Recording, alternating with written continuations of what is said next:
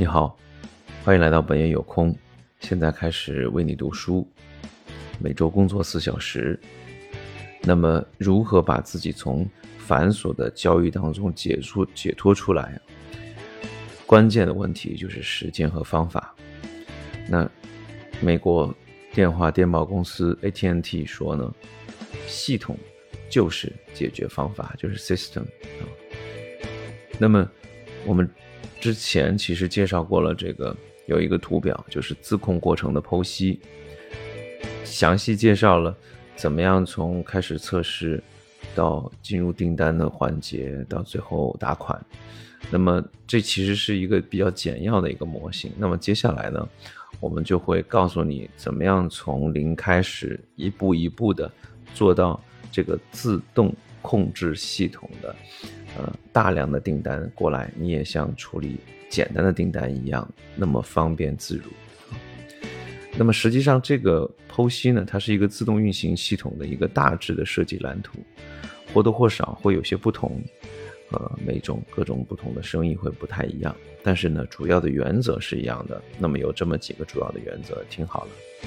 第一个呢，是以专职于某一项功能的外包公司签订合同。而不要找自由职业者，这样如果有人被解雇、辞职或者无法工作的时候，你可以找人替换，而不会影响自己的生意。雇佣能够提供详细报告，并且必要时又可以相互替代的这种团队的工作的形态。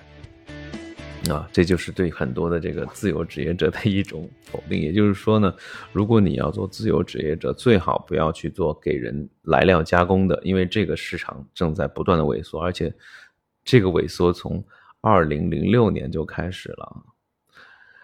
第二点呢，就是确定所有的外包工作者愿意通过相互沟通来解决问题，给他们书面授权。让他们自己能够做出大多数非关键性的决定，而不是首先来打扰你。这里有个很关键的概念，就是说外包工作者的相互沟通啊。刚才提到，首先是外包公司，那么外包公司呢，它一定会处理，会有一个相互沟通的一个流程。就是说，我们在一个大公司里面，实际上它这是一种拆解了。我们过去是要用一个固定的一个形态。呃，用一个公司的形式把所有的流程全部都包含进来。那么现在呢，你把这些东西全部都外包出去，那么外包工作者之间他们是需要有相互沟通的一个机制的。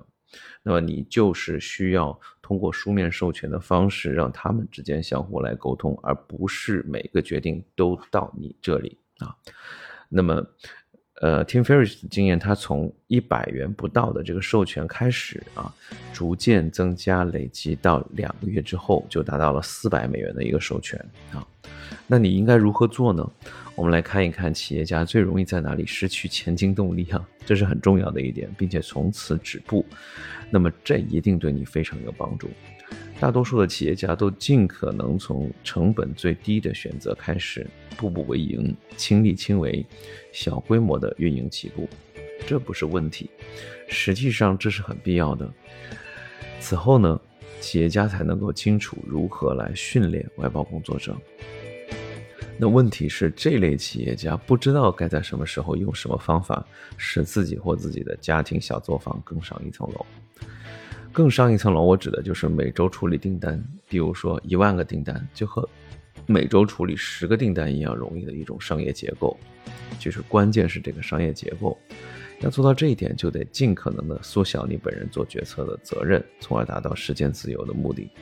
也就是在不改变工作时间长短的前提下，搭建使收入翻两倍或三倍的这种平台。那么。之后呢，这本书会有一个附录啊，你可以通过给这些公司打电话来了解他们的成本情况。同时呢，接下来我们会啊把阶段一、阶段二、阶段三分成三个部分，它分别都是总发货量的件数作为一个分水岭。那么我们通过这个分段的方式，告诉你每一个阶段的升级模式以及它的一个计划和预算。好，今天呢就先到这里。我们之后将会对这几个阶段进行详细的解释和描述。谢谢，我们下次再见喽，拜拜。